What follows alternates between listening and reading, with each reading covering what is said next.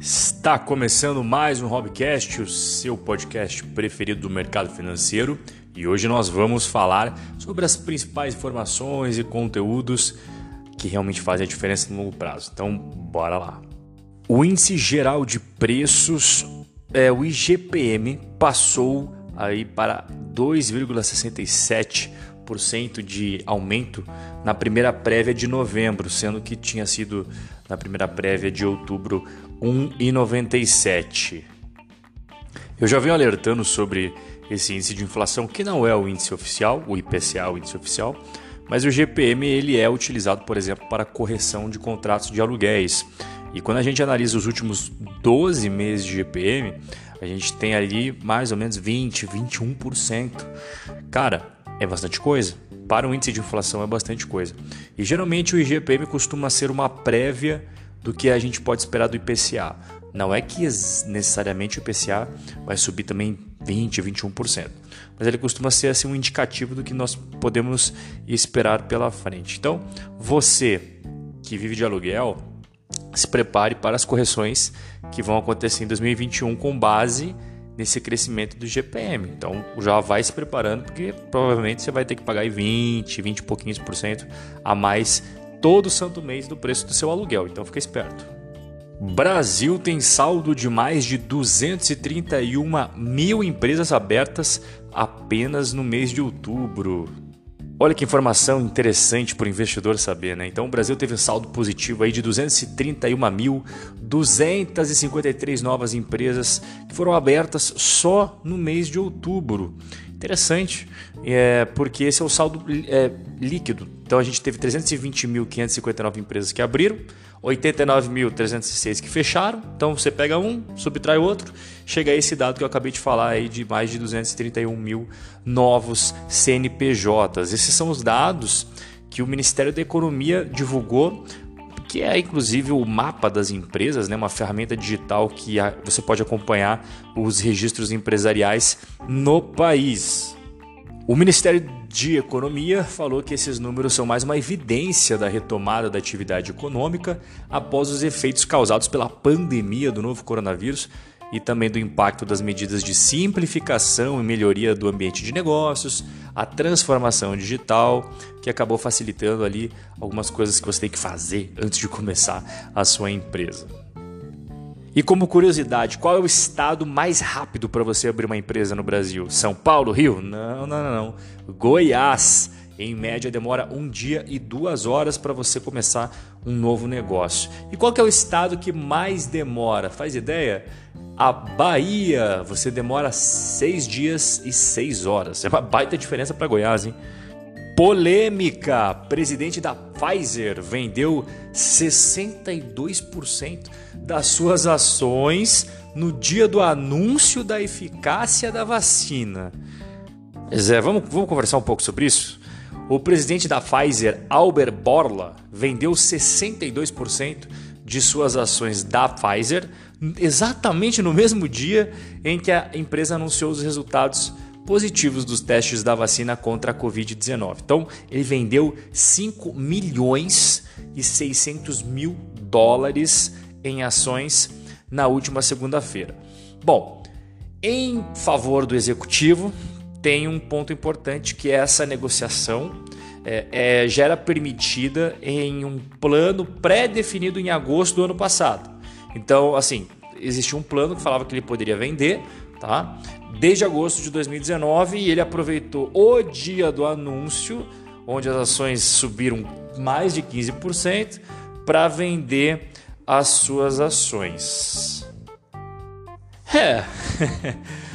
Olha, é, eu entendi né, que tinha um plano, ou seja, lá em 2019, antes de qualquer coisa relacionada ao coronavírus, já existia a possibilidade dele vender as ações né, no momento adequado para ele, não sei qual que é as nuances desse acordo, né, não, não foi publicado para mídia isso, mas ele aproveitou o momento né, do, do dia que as ações estavam subindo 15% para vender. Alguns acham que isso não deveria ter sido feito, outros acham que não tem problema nenhum. Bom, me conta você o que, que você acha, manda aquele direct esperto para a gente trocar uma ideia. McDonald's divulgou seus uh, resultados e olha só que interessante, tá? a maior rede de fast food do mundo é o McDonald's. E ela tem mais ou menos 14 mil lojas é, no, de McDonald's nos Estados Unidos. E dessas 14 mil lojas do McDonald's nos Estados Unidos, 95% tem drive-thru. Sabe? Você pega o seu lanchinho na janela, você paga em uma, pega seu lanchinho em outra e tal. E isso ajudou muito o McDonald's nesse período de pandemia, os drive-thrus, pois é. Então, só para você ter uma ideia, né? a receita total do Mac caiu 2% no terceiro trimestre, foi ali na casa dos 5 bilhões 420 milhões de dólares.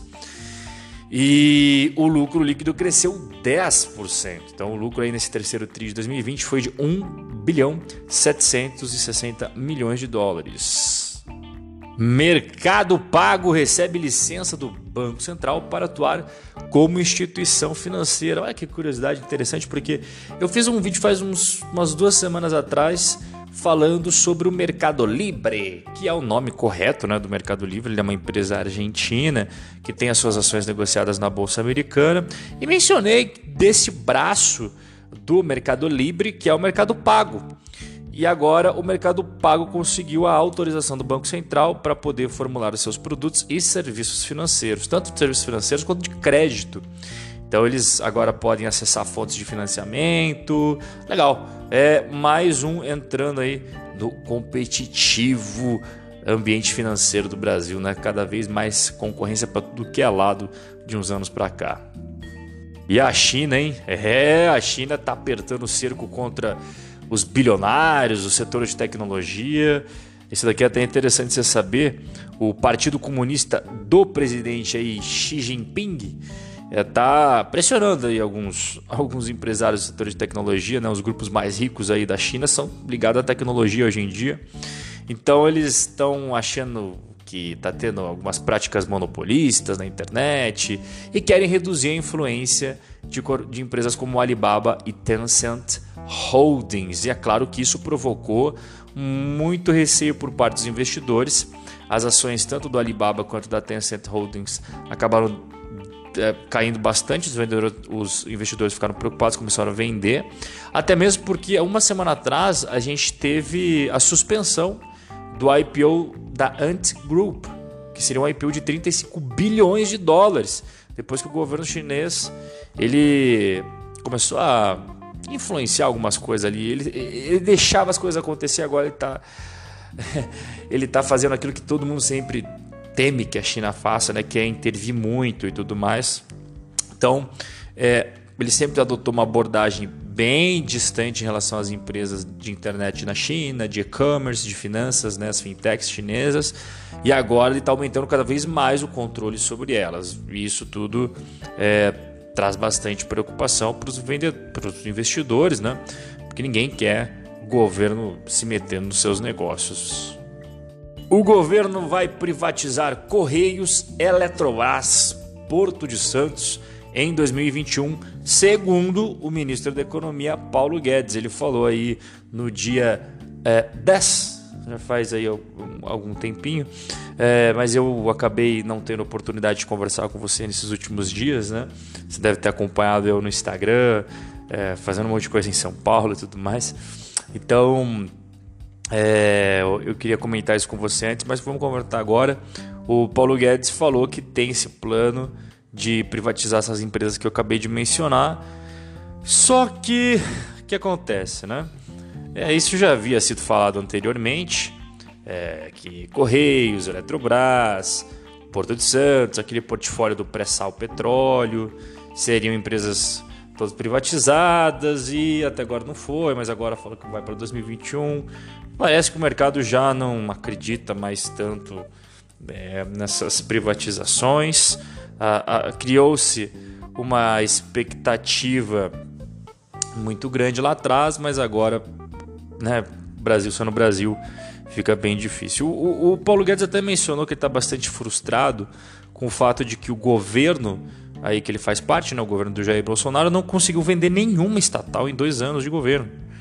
Mas ele mencionou mais uma vez que tem a necessidade de você é, acelerar esse movimento de privatizações, vender os imóveis da União, tudo isso para poder abater a dívida pública, segundo Paulo Guedes. E assim nós encerramos o nosso Hobbycast de hoje. Um excelente comecinho de dia para você, que você tenha um excelente trabalho nessa quinta-feira e a gente se vê no nosso próximo encontro. Um forte abraço e até a próxima.